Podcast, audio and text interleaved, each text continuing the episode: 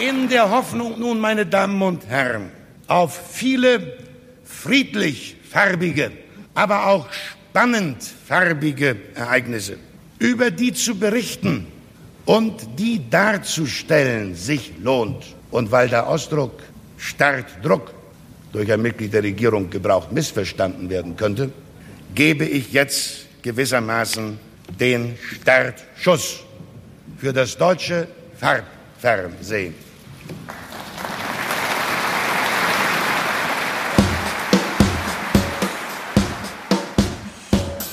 Verriss und Vorurteil. Der Theaterpodcast für euch. Von uns, Anna Landefeld, Bene Mahler und Maximilian Sippenauer. Sieben Monologe aus dem Exil. Teil 3. Zu Verriss und Vorteil begrüßt euch am Mikrofon Bene Mahler. Es ist der dritte Teil unserer Luftbrücke, unser Versuch, jetzt wo Theater ja gar nicht so richtig stattfinden kann, wenigstens im Äther darüber zu reden. Und dort hinein in den Äther werden ja gerade nicht nur Podcast-Wolken geblasen, sondern das Theater selbst digitalisiert sich gerade im Netz, wie so viele andere darstellende Kunstformen, denen Bühne und Publikum gerade in echt verwehrt bleiben. Und genau darum soll es heute gehen, um Streaming und ums Theater. Uns geht's dabei aber gar nicht unbedingt so sehr darum, ob das, was dort gerade so gemacht wird, ein echter Ersatz für ein scheinbares Original sein kann. Wir wollen das Theater vor allem in all seiner Vielseitigkeit ernst nehmen. Da ist ja an sich schon ganz schön viel dran. Im Theater steckt Literatur, bildende Kunst, Akrobatik, Musik, Choreografie und so weiter. Und manches davon funktioniert offenbar digitalisiert besser als anderes. Die Umstände nehmen wir also zum Anlass, das Theater ein wenig zu sezieren, den popkulturellen Skalpell anzulegen. Wir wollen einfach mal schauen, was da alles so drunter liegt. Und am virtuellen Seziertisch begrüße ich zu diesem Unterfangen Max Sippenauer und Anna Landefeld. Hallo ihr beiden. Hi Bene, hi Max. hi. Jetzt ist es ja so, dass wir uns auch sehr lang nicht mehr räumlich begegnet sind und normalerweise recherchieren wir ja gemeinsam für die Folgen, die wir dann gemeinsam machen. Für die Folge hat es jetzt einfach mal jeder für sich allein gemacht und ich stelle jetzt mal die erste Frage einfach so in die Runde. Ihr habt euch, glaube ich, ein bisschen tiefer in den Äther gewagt als ich. Was bieten die Theater denn gerade so an? Vielleicht zu Beginn auch gerne einen gleichen positiven Eindruck. Was ich so cool finde gerade ist, äh, weil man ja doch irgendwie so örtlich an München gebunden ist, sei es irgendwie aus zeitlichen Gründen oder, oder auch finanziell vom, vom Budget her. Ähm, man kann jetzt einfach virtuell nach Hamburg, Berlin, Düsseldorf, Bochum reisen oder meinetwegen auch nach, nach Halle und sich einfach Inszenierungen anschauen, die man sonst nie, nie im Leben gesehen hätte, die, die man immer gern geschaut hätte, aber nie die Möglichkeit hatte. Und jetzt kann man, man kann sich ja schon kaum in einer Stadt manchmal entscheiden, wo man, wo man heute Abend hingeht.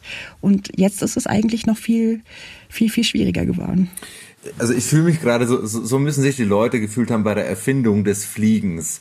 Alle wissen irgendwie so, okay, die Luft ist ein, ist ein Möglichkeitsraum, den müssen wir jetzt erschließen und dann, dann sieht man jetzt irgendwie so, links steigen die Heißluftballons, Zeppelins fliegen irgendwie durch, durch den Himmel, die ersten Propellermaschinen crashen irgendwie gegen irgendwelche Wände. Ich finde das eine ganz spannende Zeit, in der irgendwie viel Sachen ausprobiert werden. Manches ist noch sehr träge, manches ist vorhersehbar, manches ist total mutig klappt aber gar nicht. Und ich finde so die, so die, die ersten kleinen Ballons kommen schon an und es gibt echt so ein paar Sachen, da können wir später nochmal drüber reden oder werden wir später nochmal drüber reden, die ich extrem interessant finde, die gerade passieren. Unsere Verriss- und Vorurteil Luftbrücke hält sich ja jetzt schon seit ein paar Wochen. Vor gut vier Wochen haben wir quasi mit dieser Corona-Trilogie angefangen und schon äh, von Beginn an stand fest, wir wollen jetzt mal schauen, was die Theater sich einfallen lassen, was gestreamt wird und wie gut das funktioniert. Wir haben ja, wie ihr wahrscheinlich auch schon mitbekommen habt, wenn ihr die anderen Folgen gehört habt, dafür einige Töne von Theatermachern und auch Kritikerkolleginnen eingeholt. Zum Beispiel auch von Simon Strauß, den Kritiker der Frankfurter Allgemeinen Zeitung. Da hören wir jetzt mal zusammen rein. Fatz ab. Ich verstehe, dass man das jetzt macht und ähm, ich finde es auch, äh, wie soll ich sagen, ich habe erstmal großes, großen Respekt für alle Theater im Moment. Und äh, egal, was sie machen, ähm, habe ich das Gefühl, man muss sie unterstützen, ob sie jetzt die Masken nähen in den Schneidereien mh, oder eben auch äh, versuchen, ihr Publikum irgendwie zu behalten. Ne? Äh, deswegen, ich finde das alles in Ordnung und ähm, es führt zu so einer gewissen sagen wir mal, Profilbildung der Theater, habe ich das Gefühl. Also die Theater zeigen ja alle ihre Inszenierungen aus vergangener Zeit und markieren damit sowas wie ein ähm, kleines Profil. Das, dafür steht das Theater. Und das ist vielleicht gar nicht so uninteressant, auch für ein ja, theaterfremderes Publikum, was jetzt eben nicht sofort weiß, okay, wofür steht denn jetzt die Münchner Kammerspiele oder wofür steht jetzt die äh, Berliner Schaubühne oder so. Die haben jetzt einmalig die Möglichkeit, äh, sozusagen nachzuvollziehen, äh, was gab es an unterschiedlichen Schritten, was ist die Sprache des Hauses, wo, wodurch hat sie sich geprägt und so weiter und so fort. Halt blöd, wenn irgendwie 80 Prozent aller Häuser äh, Ulrich Rasche gemacht haben oder Ersan Montag. Also dann äh, gibt's nicht so viel Profil. Aber ich würde mal erstmal voraussetzen, dass es das äh, geben kann. Und wenn man die Schaubühne, wenn ich das mal kurz äh, sozusagen äh, sagen darf, dass mir das am besten gefällt. Warum? Weil sie eben ähm, das, das Streaming-Programm der Schaubühne ähm, hat sich ganz stark äh, auf die Fahnen geschrieben, eben Unterschiedlichkeit und äh, Widersprüchlichkeit zu präsentieren. Das heißt, man sieht an einem Abend Peter Steins Inszenierung und am nächsten Abend Falk Richter. Ja, das finde ich eigentlich genial. Um ehrlich zu sein, ich habe häufiger auch mit ähm, meinem äh, entfernteren ähm, äh, Kumpel Alexander Eisenach ähm, mal gesprochen darüber, wie eigentlich so ein idealer Spielplan aussehen müsste und ähm, einfach von Regisseuren. Und da sind wir irgendwie, äh, wir verstehen uns überhaupt nicht mit ganz vielen und so, aber da äh, sind wir darüber einig gekommen, dass eigentlich ähm, hervorragend wäre, wenn man äh, möglichst ganz unterschiedliche äh, Leute da zusammen hätte, ne? die ganz unterschiedliche äh, Verständnisse vom Theater auch haben und so. Und in dieser äh, virtuellen, in diesem virtuellen Raum der Schaubühne sieht man das ja. Was verbindet Peter Stein und Falk Richter? Gar nichts, ja. Aber trotzdem ist beides Theater und das finde ich geil. Also muss ich schon sagen, das finde ich. Also in der Hinsicht kann ich der Sache dann irgendwo doch was abgewinnen. Aber ihr könnt euch vorstellen, dass es für mich keinerlei Frage gibt. Ein gestreamter Theaterabend ist ein ähm, 20 Prozent äh, Theaterabend, äh, 80 Prozent fehlen da.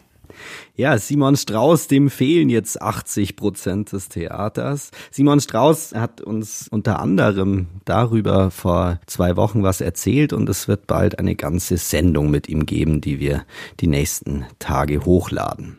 Ja, wie ist denn jetzt euer Eindruck? Ist das digitale Angebot der Theater immer noch ein recht hilfloser Versuch, irgendwie präsent zu bleiben oder schlägt sich in den Entwicklungen der letzten Wochen vielleicht doch ein digitaler oder virtueller Theater-Avantgarde-Geist nieder? Oder kommen gerade vor allem die Nostalgiker und Theaterhistoriker und Archivare auf ihre Kosten? Was ist euer Eindruck? Also, ähm, ich würde es gar nicht mit dem Wort hilflos beschreiben, sondern vielleicht eher rührend, weil das Theater sich, glaube ich, einerseits möchte es präsent bleiben, es möchte, dass wir es nicht vergessen, was irgendwie verblüffend ist und sehr, sehr, das, das ist das Anrührende daran, dass sie meinen, dass nach zwei, drei Wochen, dass man so im Gedächtnis bleiben muss, aus Angst äh, vergessen zu werden. Und einerseits, glaube ich, müssten die sich auch ein bisschen an sich, an sich selber erinnern und sich selbst äh, nicht vergessen. Was mich echt beeindruckt hat, ist, mit welcher Schnelligkeit diese Online-Angebote standen. Ich weiß nicht, ob das gekonnte Marketingmaschine ist oder tatsächlich irgendwas mit dem Gedanken zu tun hat, dass man präsent bleiben möchte oder auch so eine Art Kundenbindung, wenn man es ihm mal so ganz böse unterstellt ähm, oder so neoliberal gesprochen. Aber ich war echt erstaunt, wie auf einmal Autorenrechte keine Rolle spielen und irgendwie einfach für 24 Stunden ist es ja meistens Zeug ins Internet geladen wird. Das war, glaube ich, vor Corona nicht vorstellbar. Aber wie schnell man auch kapiert hat, dass das eigentlich Quatsch ist. Also dass man hier eigentlich was probiert, was nicht, nicht funktionieren kann und was eigentlich nur so ein Übergang ist. Und ich glaube, das haben ganz, ganz viele äh, realisiert. Das ist jetzt drei, vier Wochen her, dass die Theater zugesperrt wurden. Und man hat, hat zwei Wochen lang irgendwie Stücke gestreamt und, und ist jetzt schon wieder aber irgendwie äh, auf, auf einem ganz neuen Evolutionslevel. Also wir, mit, mit derselben Geschwindigkeit, wie sich der Virus ausbreitet, hat sich auch dieses Theater jetzt schon entwickelt. Das ist vielleicht jetzt nicht die ganz irgendwie angebrachteste Parallele, aber nur vom Tempo ja, her. Ich finde das auch beeindruckend. Und zwar durch die Reihe weg, äh, dass man sofort erkannt hat, äh, dass das funktioniert überhaupt nicht. Das entspricht nicht unseren künstlerischen Anforderungen. Dieses abgefilmte, irgendwie Perspektive, Blickwinkel, stimmt alles nicht. Ähm, von Rüping bis nach Russland, Serebrennikov, die arbeiten gerade an Konzepten. Ich glaube, da kommt noch cooles Zeug. Immer gern gehörter Gast bei Verriss und Vorteil, Christopher Rüping. Ja. Da haben wir natürlich auch noch einen Ton dabei. Der ist ein bisschen älter, also der kommt noch eigentlich aus unserer ersten Folge, da haben wir ihn nicht untergebracht. Ja, total witzig, ne? dass dieser Ton, der jetzt gleich kommt, dieses Statement von Christopher Rüping, jetzt schon irgendwie so wie so ein Konfuzius klingt aus einer, also vor 2000 Jahren hat Christopher Rüping schon geweissagt, Leute, so wird das vermutlich nicht gehen. Aber ich will es jetzt nicht vorwegnehmen. Hören wir einfach mal rein. Also wenn ich meine Arbeiten im Stream sehe, das tue ich natürlich recht selten. Ich habe es jetzt eben gestern mit Hamlet gemacht, das auf dem Stream der Münchner Kammerspiele und zeitgleich auf dem von Nachkritik lief. Und mir geht's da ehrlich gesagt nicht so gut. Also ich habe das Gefühl, dass Theater so nicht unbedingt funktioniert. Ähm, ich glaube, dass die Kamera natürlich so nah rangeht, dass das Spiel der Schauspielerinnen und Schauspieler unnatürlich groß wirkt, weil man es wie, also man kann gar nichts dagegen tun, man vergleicht es mit dem filmischen Spiel, was ja viel kleiner und subtiler ist. Und auf einer Bühne, weil die Schauspielerinnen und Schauspieler in dem Moment, in dem das gefilmt wurde, natürlich im Bewusstsein hauptsächlich haben, dass sie auf einer Bühne stehen, spielen die quasi zu groß für das Medium, das jetzt auf einmal angewandt wird, um ihre Kunst zu zeigen. Das entscheidende Wichtige beim Theater ist eben der uneingeschränkte Live-Moment, dass sich eine Gruppe von Zuschauerinnen und Zuschauern, eine Gruppe von Schauspielerinnen und Schauspielern gemeinsam in einem Raum einschließt und für ein paar Stunden sich einer bestimmten oder mehreren Fragen stellt, durch unterschiedliche Zustände geht, Langeweile, Wut, Faszination, berührt sein, lachen müssen, einschlafen wollen, ähm, Rücken, die anfangen weh zu tun, Augen, die anfangen müde zu werden. All das sind eben Dinge, die mich extrem interessieren. Das fällt halt weg beim Stream. Eine Ausnahme bildet, finde ich, ein bisschen das Streaming von Inszenierungen, die schon mehrere Jahrzehnte alt sind. Also die an sich sozusagen eine Art historischen Wert haben, die es auch so nicht mehr gäbe. Ich finde, da schlägt sozusagen mein Theater-Nerd-Herz höher, äh, weil ich das irgendwie interessant finde, als wie damals Theater gemacht wurde. Sollten wir jetzt auf eine Phase zusteuern, in dem die Theater für mehrere Wochen, Monate oder im schlimmsten Fall sogar Jahre, ich hoffe mal, dass es soweit jedenfalls nicht kommt, geschlossen sind, dann wäre die Antwort darauf sicherlich nicht das Zeigen von abgefilmten Inszenierungen. Ich glaube, es müsste dann andere Formate geben. Für uns würde es wahrscheinlich bedeuten, ähm, dass wir versuchen müssten, Theaterformate zu erfinden, die jenseits von analogen Erfahrungen funktionieren könnten.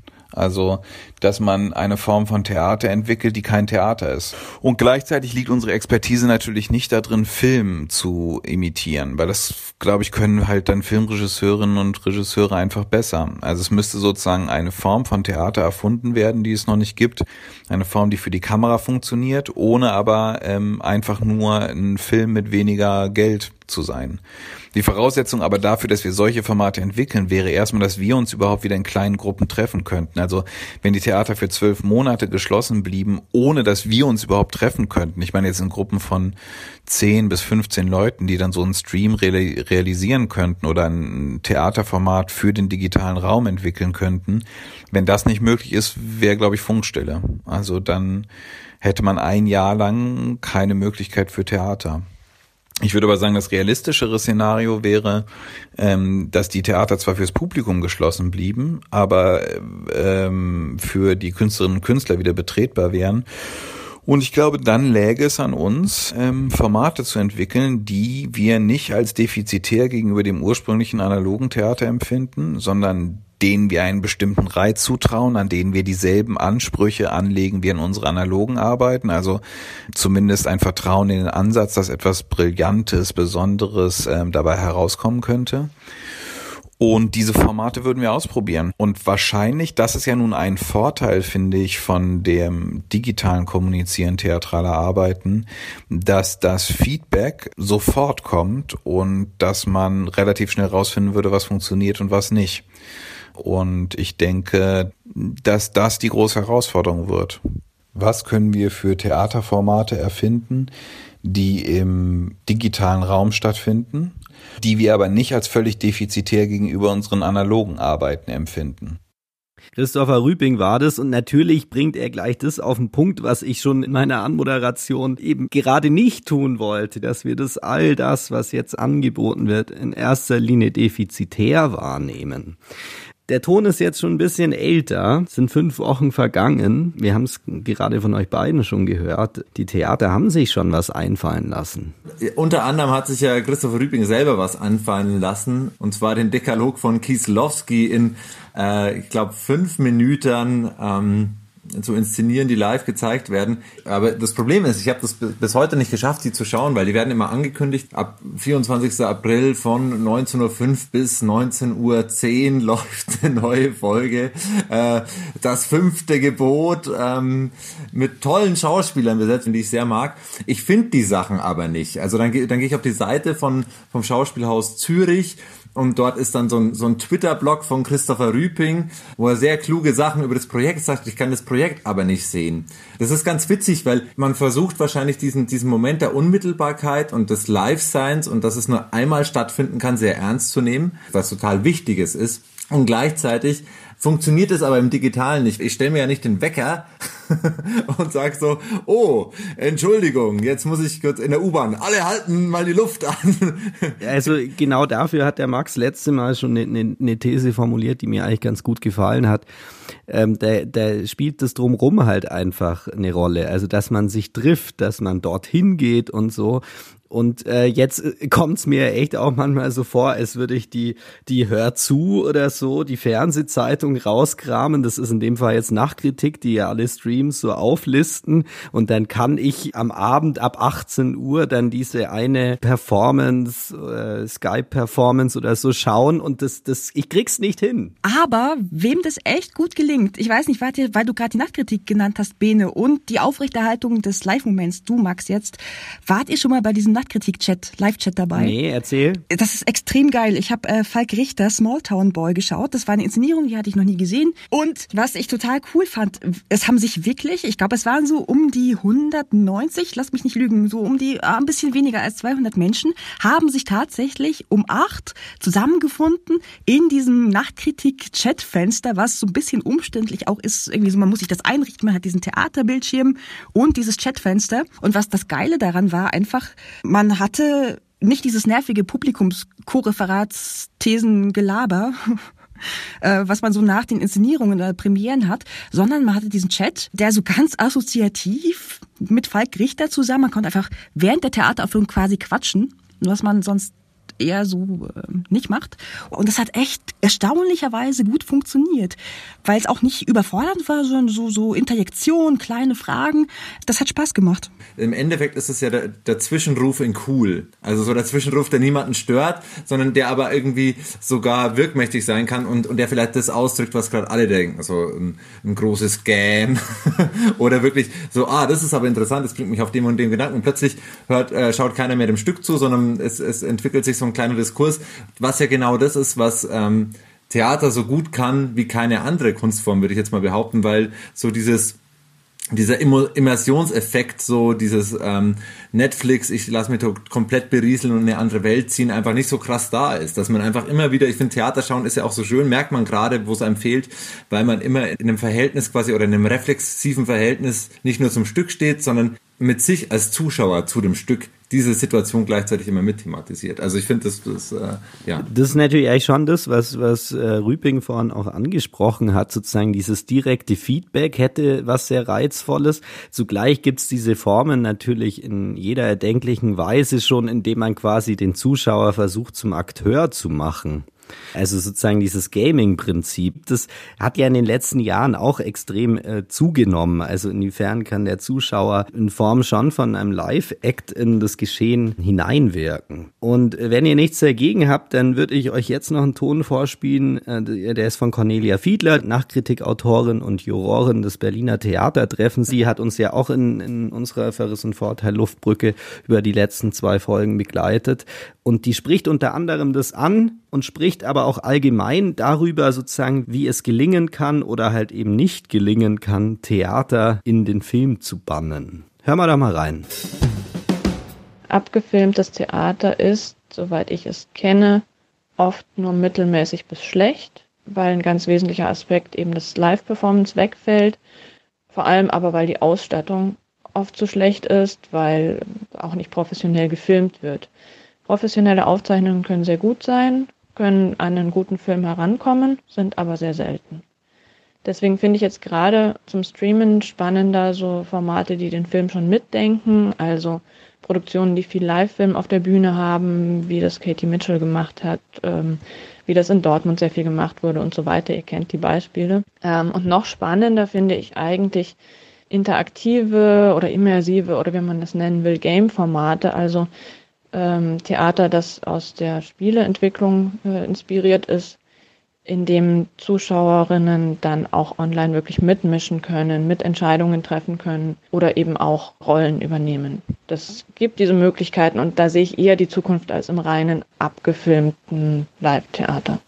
Ja, was ich ja immer ganz spannend finde, wenn sich dann solche Situationen auftun und die Theater notgedrungen neue Dinge versuchen, gibt's auch immer ganz viele, die von der Seite reingrätschen. Ja, da wird nirgendwo das Rad neu erfunden, das gab's alles schon. Ich habe die Tage von äh, unserer Kollegin Anna Fastabend in der SZ einen Artikel gelesen. Da ging's unter anderem um ein Online-Theater, das es schon länger gibt. Und äh, in dem Artikel differenziert das die Anna auch ganz interessant aus? Also worin liegt eigentlich noch diese letzte Berechtigung, dass ein Theater, das online stattfindet, Theater ist? Und die nennen in dem Artikel folgende Prinzipien, die lese ich euch jetzt mal ganz kurz vor. Erstens der Live-Faktor, zweitens die zeitliche Begrenzung, drittens die Kopräsenz von Schauspielern und Zuschauern und die Grundhaltung, dass jederzeit etwas schiefgehen kann. Ich finde das eigentlich recht solide, damit kann man erstmal ganz gut arbeiten. Vor allem der letzte Teil gefällt mir besonders gut, weil ich ja eigentlich da immer die Magie des Theaters zu spüren bekomme, wenn irgendwas nicht so läuft, wie es geplant oder inszeniert war. Jetzt machen wir doch mal die Runde nochmal auf auf. Was meint ihr? Worauf müsste man sich einigen, dass das Ding Theater heißen darf und nicht Film genannt werden muss oder Computerspiel oder Hörstück oder was weiß ich? Ja, ich würde da sogar noch eins weitergehen. Das ist vielleicht so der Punkt, wo ich sage, so da fehlt mir vielleicht sogar noch ein, ein Aspekt. Und zwar ist es doch das Machtgefälle. So absurd es jetzt mal klingt. Aber gestern Abend habe ich mir nochmal so den, den Stream Kammerspiele spielen, was war es, No Sex, glaube ich, in einer Zoom-Konferenz. Und ich habe festgestellt, die Zoom-Konferenz ist für mich ein Ort, der überhaupt nicht als Bühne funktioniert, obwohl er unmittelbar ist, obwohl er realistisch ist, obwohl Fehler passieren können, obwohl es eine Co-Präsenz gibt. Die Zoom-Konferenz ist ein Ort, der mir total vertraut ist. Ich bin permanent in Zoom-Konferenzen momentan. Und was ich natürlich immer mache bei Zoom-Konferenzen ist einfach zu gehen. Und quasi so diese Idee der Bühne, dass es diese Bühne gibt und diese Bühne kann natürlich ganz offen sein, dass die Schauspieler im Publikum sind und oder, oder das Ganze nur eine große Installation ist. Aber sobald man irgendwie so einen Raum des, des, der Performance irgendwie betritt, ist man irgendwie so in so einer Zuschauerhaltung. Und jahrelang habe ich diese Zuschauerhaltung kritisiert und alle irgendwie gelobt, die die aufgebrochen haben. Und jetzt merke ich aber gleichzeitig, dass die was total Spannendes, was, was Starkes hat. Dieses Ausgeliefertsein einer Sache. Und das vermittelt sich über den Bildschirm total schlecht. Vielleicht ist es total doof, was ich gerade sage, aber irgendwie das ist so, mein erster Instinkt ist quasi so, dass die Schauspieler, wenn sie einfach nur irgendwie so im Selfie-Modus vor ihrem Laptop sitzen, für mich total ihre Macht ähm, über mich verlieren. Sobald sie aber auf einer Bühne sind und sich bewegen und ausleben können und sich extrovertieren, dann eine unglaubliche Energie haben. Ja, meinst du dieses nicht wegkönnen aus dem aus dem Raum, die Machtlosigkeit des Zuschauers oder? Genau, ich meine, das ist und das ist natürlich ein Punkt, der auf alle Fälle ganz, der, ich meine, natürlich kann man im Kino auch gehen, aber im Kino ist es viel leichter zu gehen als, als im Theater. Aber da geht es ja eigentlich eher so um eine soziale Scham innerhalb des Publikums. Vielleicht ist das auch ein Aspekt, der gerade fehlt. Die Gemeinschaft des Publikums versus die Gemeinschaft der Schauspieler. Egal, wie, inwieweit die dann irgendwie miteinander interagieren oder nicht. Aber diese, diese räumliche Menge an Menschen, die irgendwie als Spielregel am Anfang aufgeteilt wird. Und jetzt habe ich irgendwie so diesen Rüping-Duktus übernommen. ja, ähm, und, und, ja, aber ich weiß, Max, Entschuldigung, aber ich weiß, was du meinst. Ich will die Wohnzimmer der SchauspielerInnen gar nicht sehen. Und ich finde, es bekommt, da, da, dadurch bekommt es so eine Trivialität, eine Intimität, die ich gar nicht herstellen möchte mit ihnen. Egal wie nah sie mir kommen, als, als Figuren auf der Bühne, als, als SchauspielerInnen, als diese Körper, die Hamlet sind oder was weiß ich. Und dadurch geben sie für mich Macht ab. Ist das vielleicht das, was, was du auch meinst, oder? Ja, genau. Sie, sie, sie behaupten eine Figur und, und, und es gibt irgendwie so aktiv und passiv. Und es gibt auch ein Aufbegehren gegen dieses Passive, also Leute, die buhen, die, die, einfach nicht mit der Performance irgendwie einverstanden sind. Ja, aber das ist ja dies, das ist ja echt interessant, weil genau das äh, geht ja mehr und mehr verloren. Das ist wohl die Wahrheit. Also es wird weniger gebuht als früher. Und es wäre jetzt die Frage, ob wir quasi diese noch viel extrem passivere äh, Konsumeinheit, wenn man Filme schaut, was natürlich irgendwie viel mehr unserer Lebensrealität entspricht. Also es gehen mehr Menschen ins Kino noch und schauen zu Hause Netflix, als dass sie ins Theater hineingehen, ähm, die haben das Buden verlernt, die Leute. Genau aus diesem Grund. Genau, weil sie nicht ausgeliefert sind. Weil sie der Sache nicht ausgeliefert sind. Ja, und es, es ist lustig. Im Internet hatte ich das Gefühl, ich habe äh, bei Young Faust diese Live-Performance ähm, auch über Zoom, da wurden nur Herzen gesendet. Das Internet war voller Liebe, ja. Ich würde sogar so weit gehen, dass ich tatsächlich ein anderes Empfinden für Lebenszeit habe, wenn ich im Theater bin. Also wenn ich einen schlechten Theaterabend erfahre, wenn er mir widerfährt, dann kommt mir das viel mehr vergeudet vor, als wenn ich sieben Stunden Netflix binge. Also ich sage jetzt was ganz Schreckliches. Das tut mir leid, wenn ich das so, so schrecklich skizziere, aber ich glaube, da ist was dran. Ich weiß nur noch nicht so recht was. Ich glaube, weil du in diesem dunklen Raum sitzt und denkst und dich auseinandersetzt und eine Haltung, eben weil du nicht weg kannst oder nicht weg darfst, warum auch immer, du entwickelst eine Haltung zu diesem, du bist Gefangener für eine Stunde, für zwei oder für zehn, wie bei Rüping. Und du denkst darüber nach. Also es ist ja wirklich schwer, diesem zu entkommen, weil du dem so ausgeliefert bist. Das, was Max ja auch meinte. Es ist natürlich auch eine andere Form der Konfrontation. Also ich meine, ich habe hier auch einen Beamer und mache dann auch den Raum dunkel. Also nur der dunkle Raum wird es nicht sein. Aber es ist sozusagen auch diese, diese Einforderung. Ich gebe euch Leben, gebt mhm. mir Theater. Der Gefangenenmoment. Das ist vollkommen richtig. Ich glaube auch, dass quasi, wenn man, wenn man das prozentual umrechnen würde, dass beim Intendanzwechsel irgendwie zu Lilienthal wahrscheinlich mehr Leute ihr Abo gekündigt haben, als in dem Moment, als irgendwie herausgekommen ist, dass bei House of Cards, dass, dass Kevin Spacey quasi äh, ein Rapist ist. Man ist diesem Programm im Theater gegenüber, weil es eben so ein, so ein, so ein reales Ausgeliefertsein ist, viel kritischer als, als diesen Netflix-Moment, wo man einfach diese 10 Euro weiter überweist und die ganze Zeit sagt so, oh, der Algorithmus schlägt mir auch immer nur dasselbe vor. Ähm, ist doch absurd, oder? Ja, aber es ist interessant, dass man online anscheinend irgendwie mit anderen oder sei es der Film, ähm, irgendwie mit anderen Maßstäben rangeht und auch die Aufmerksamkeitsspannen anders sind, oder? Geht euch das auch so? Ich, vielleicht liegt es daran, dass ich so ein ausgeprägter Theatermensch bin, aber mir fällt es leichter, mich im Theater zu konzentrieren, ähm, als, als zu Hause im, im Film, vielleicht auch im Kino. Ah, Kino würde ich ausschließen, aber so zu Hause Film schauen finde ich schon schwierig und anspruchsvoll. Vielleicht, vielleicht lohnt mal noch ganz kurz ähm, der Blick auf die Bühne, wo Film stattfindet. Also Film auf einer Theaterbühne ist tatsächlich eine ziemlich alte Angelegenheit. Auch schon Eisenstein hat bei, bei Meyerhold sozusagen Projektionen ins Bühnenbild eingebaut. Das ist an sich nicht neu. Ähm, wer uns natürlich auch sofort einfällt, ist Kastorf, der ganz viel Film auf der Bühne zeigt. Und was mich da immer beeindruckt hat, war eigentlich die Tatsache, dass der Film definitiv Teil der Bühne war. Also man hätte, wenn du sozusagen dieses Theaterstück jetzt auf eine DVD bannst, dann hätte man nie das Filmmaterial in der Totalen gezeigt, sondern es bleibt Teil der Bühne, es bleibt Teil des Theaters. Nur dort, wo sozusagen schlechte Regisseure am Werk sind, wird Film benutzt, um Dinge zu zeigen, die man sonst nicht anders scheinbar erzählen kann. Aber fallen euch positiv Beispiele ein, wo Film auf der Bühne eine fundamental wichtige Rolle spielt? Ja, ich glaube, Kastorf ist da natürlich so der, der erste Name, der einem da irgendwie so ähm, in den Sinn kommt, weil er es auch so exzessiv betrieben hat. Und was ich, was ich bei ihm eigentlich immer so spannend finde und was vielleicht auch ein bisschen auf die Zeit heute passt, ist, dass er ja, ähm,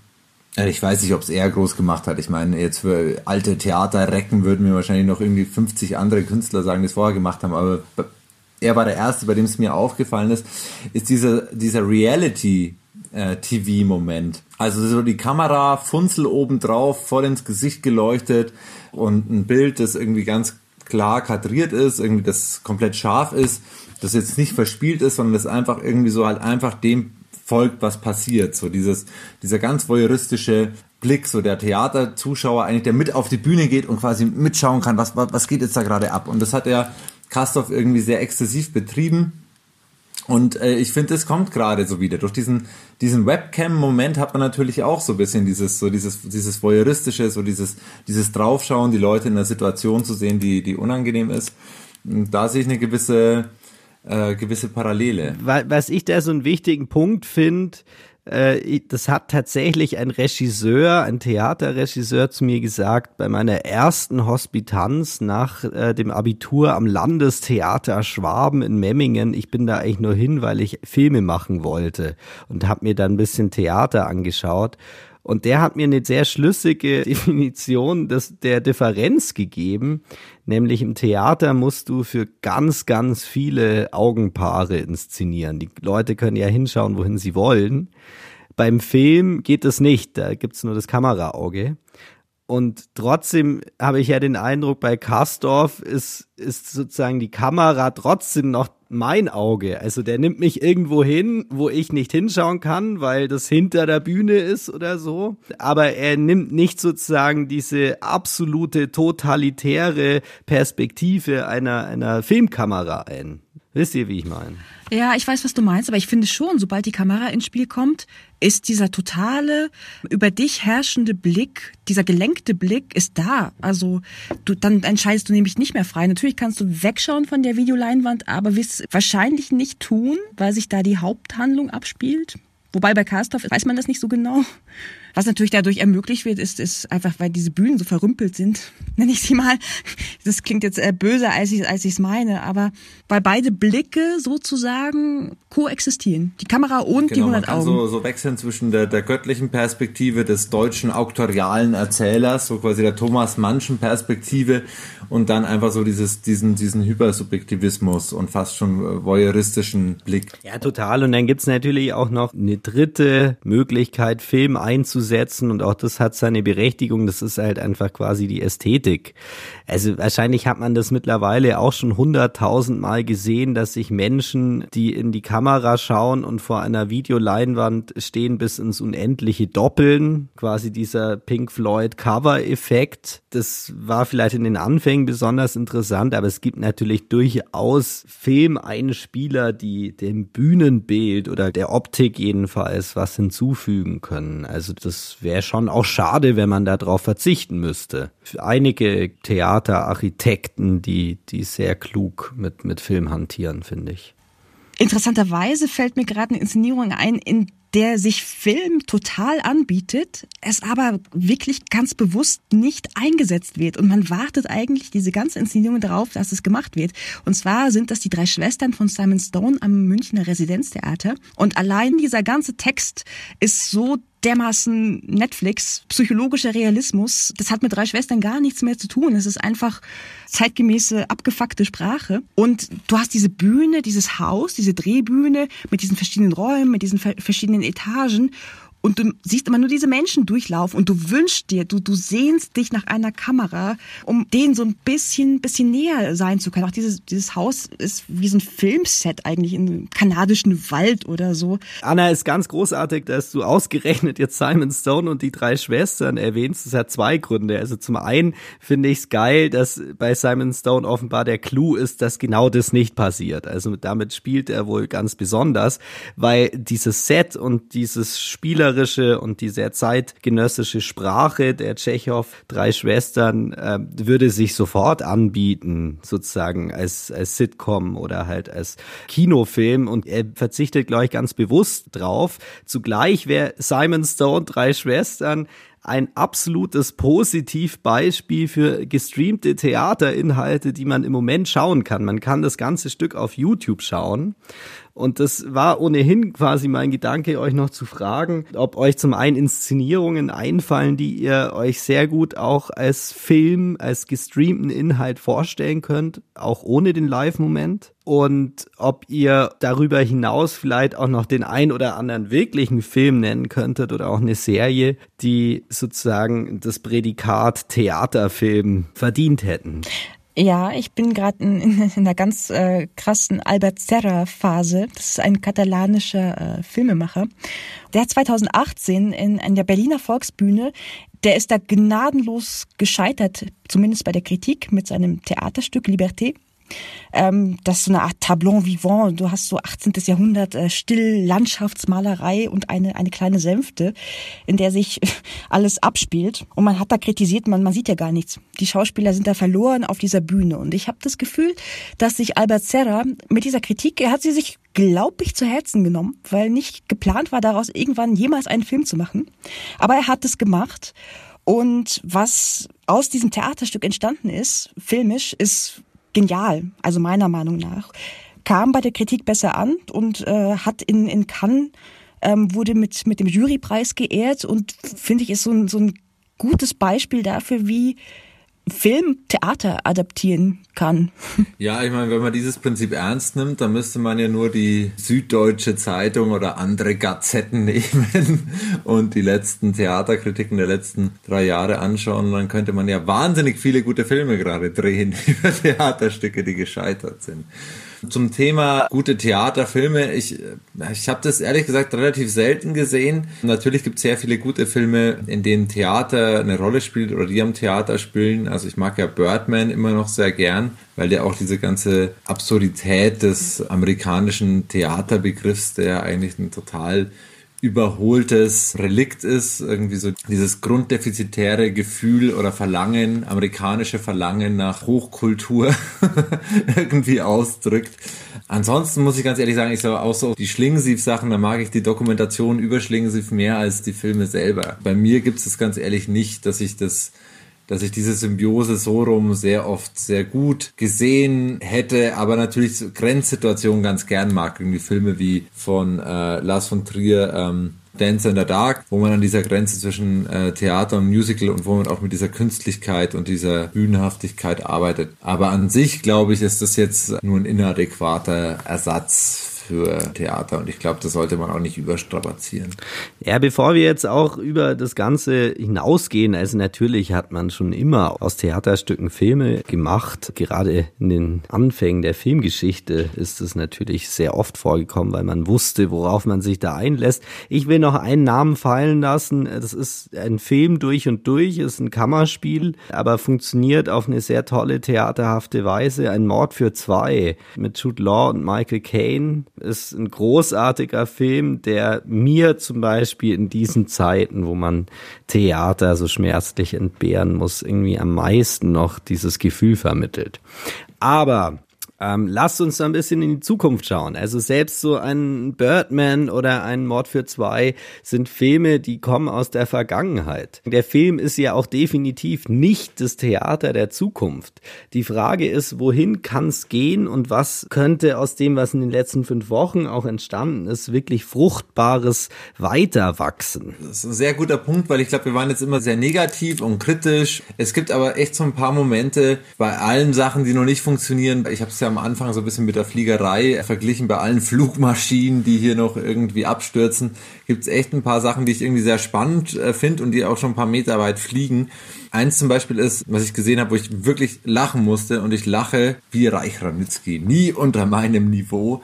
Eine Geschichte vom Münchner Residenztheater, die ja dieses Tagebuch eines geschlossenen Theaters haben und immer so kleine Snippets machen. Und da gab es ein Snippet zu Peter Lichts Inszenierung Der eingebildete Kranke von Molière. Peter Licht hatten wir ja auch in der Sendung von uns. Und das ist sehr witzig, weil dort gibt's eine so eine Szene, da hat Peter Licht ein Musikstück geschrieben und der geht so, ja, gib mir noch ein Ibuprofenchen, ein Ibuprofenchen und dann liegt in der Mitte Florian von Manteuffel mit so einer Louis XIV äh, Allonge-Perücke und alle, also er ist der eingebildete Kranke und alle tanzen so um ihn herum. Ein netter Moment im Stück, aber der hat sehr gut funktioniert, als die haben den reinszeniert, also das Residenztheater hat dieses diese Situation reinszeniert und quasi als Zoom-Konferenz und Florian vom Manteuffel lag wieder in der Mitte und hat so quasi so ins Bild gefächert und drumherum waren dann eben alle Schauspieler, haben diesen Song live gesungen und irgendwie sind irgendwie abgegangen von der Kamera. Und es war so ein Moment, also man, man, man scrollt ja heute den ganzen Tag über irgendwelche Zooms und Zoom-Konferenzen, Instagram Lives und irgendwelche Performances von allen Theatern der Welt. Anna hat es ja am Anfang schon beschrieben. Und ich bin wirklich hängen geblieben und ich habe mir das angeschaut ich muss total lachen. Und es war wahnsinnig gut. Und das Absurde, was mir dabei aufgefallen ist, so ist beim Residenztheater, das ja ein Theater ist, das quasi gerade jetzt auch unter der neuen Intendanz sehr an an, an den Text glaubt und mit einer gewissen Formstrenge rüberkommt. Die Leute haben sich da total freigespielt. Die waren total locker. Das war ein äh, total authentischer Moment und, und der war eigentlich tausendmal besser als im Stück selber. Und das hat mir sehr gut gefallen. Also die Idee, jetzt nicht ganze Stücke ins Netz zu stellen, sondern kleine Aspekte rauszunehmen und kleine Aspekte, wo man sich überlegt, das könnte jetzt funktionieren und die zu übersetzen und mit denen zu arbeiten und die dann quasi in diesen ja, sehr begrenzten Framing von einer Zoom-Konferenz oder von einem Live-Video oder was auch immer, was man sich da überlegt, irgendwie auszuspielen, kann sehr viel Spaß machen. Und das, das, das war ein total positiver Moment, wo ich mir dachte, so krass, ey, da, da, da kann die Reise hingehen. Und da können ganz, ganz viele Sachen noch passieren, die wir uns gerade in unseren fantasielosen Journalistenköpfen gar nicht vorstellen können. Oh, das gefällt mir sehr gut. So der Live-Schalte ins Schlafzimmer, in die Gemächer von Ludwig XIV. Das finde ich cool. ja, genau, ja. Ja, ist ja ein bisschen skurril, dass, dass die sich da ausgerechnet dort dann offenbar ein bisschen freier spielen können als auf der Bühne, die ihre Grenzen kennt, ihre räumlichen. Naja, gut. Also wenn ich mir überlege, wo in das Theater der Zukunft hingehen könnte, dann schaue ich natürlich trotzdem mal wieder in die Vergangenheit und ich träume dieser Tage sowohl für Konzerte als auch fürs Theater von Autokinos, die keine Kinos, sondern Theater sind, gibt's glaube ich dieser Tage einige, die auf die Idee kommen. Was wir da natürlich wieder hätten, das wäre ein Ort, zu dem man hinpilgert und man hätte womöglich Begleitung. Man kann endlich wieder im Theater rauchen. Das würde mir natürlich sehr gefallen. Aber meint ihr, das würde funktionieren? Also ich wäre sofort ja, mit, dabei. Mit, mit dem Achtzylinder ins Theater einrollen. Ich finde ja, man, man kann auch buhen, was ich sehr toll finde, man kann auch wieder buhen, indem man hupt. Ja, ja, genau, hupen. genau, vollkommen richtig. Man, man, kann weinen, quasi indem man so den Scheibenwischer, es würden so ganz neue, ja, also Scheibenwischerwasser, literweise Frostschutz würden, würden in, in, in die Säle gesprüht werden. Also ich stelle mir das Theater in so ganz großen, in so großen runden Parkhäusern vor, wie in diesem einen, ich glaube, äh, Mission Impossible oder James Bond Film, ich kann sie nie auseinanderhalten, ähm, wo du dann so reinfährst und dann wirst du in irgend so, wirst du in irgend so eine Loge, je nachdem wie viel Kohle du hast, wirst du unten oder ganz oben irgendwie so eingeschoben und dann, und dann laufen in der Mitte laufen dann die, die Schauspieler auf in so Minis und, und, und VW-Käfern und, und spielen ihre Rollen und man hupt von oben so runter und sprüht und lässt die Motoren gehen, wenn man unzufrieden ist, schaltet ab, lässt die Scheiben runter. Ich liebe diese Idee des Autotheaters. Ja, ich habe damit nur ein fundamentales Problem. Ich habe keinen Führerschein. ja, das wäre meine Frage gewesen, weil ich bin, ich habe nämlich auch keinen. Muss man da sein eigenes Auto mitbringen oder kann man sich da eins aussuchen? Ja, das, das wäre natürlich viel eleganter da. Das wäre auch hübsch, wenn es nicht dann irgendwelche Kästen wären, sondern tatsächlich ausrangierte Autos. Ja, Prämie als Kulturförderung quasi. Also so, die, die, die Theater ja. übernehmen die alten Karren. und, und bauen daraus Logen und Sitze. Ja, ich finde das, ich finde das, ein, ich finde das einen tollen Gedanken. Also das könnte man auch weiterspinnen. Also wie du gesagt hast, man kann im Theater wieder rauchen, man kann trinken, man kann reden. Was kann man noch im Auto machen? Den Sitz zurückmachen. Es, es, es wäre auch ohne Corona eine sehr reizvolle Idee. Also ich würde sagen, wir sollten genau da weiter träumen. Und vielleicht sieht man sich dann dort demnächst auf 5 Liter Frostschutzmittel. Das war eine weitere Folge von Verriss und Vorteil mit mir, Bene Mahler. Anna Landefeld. Und mit mir, Maximilian Sippenauer.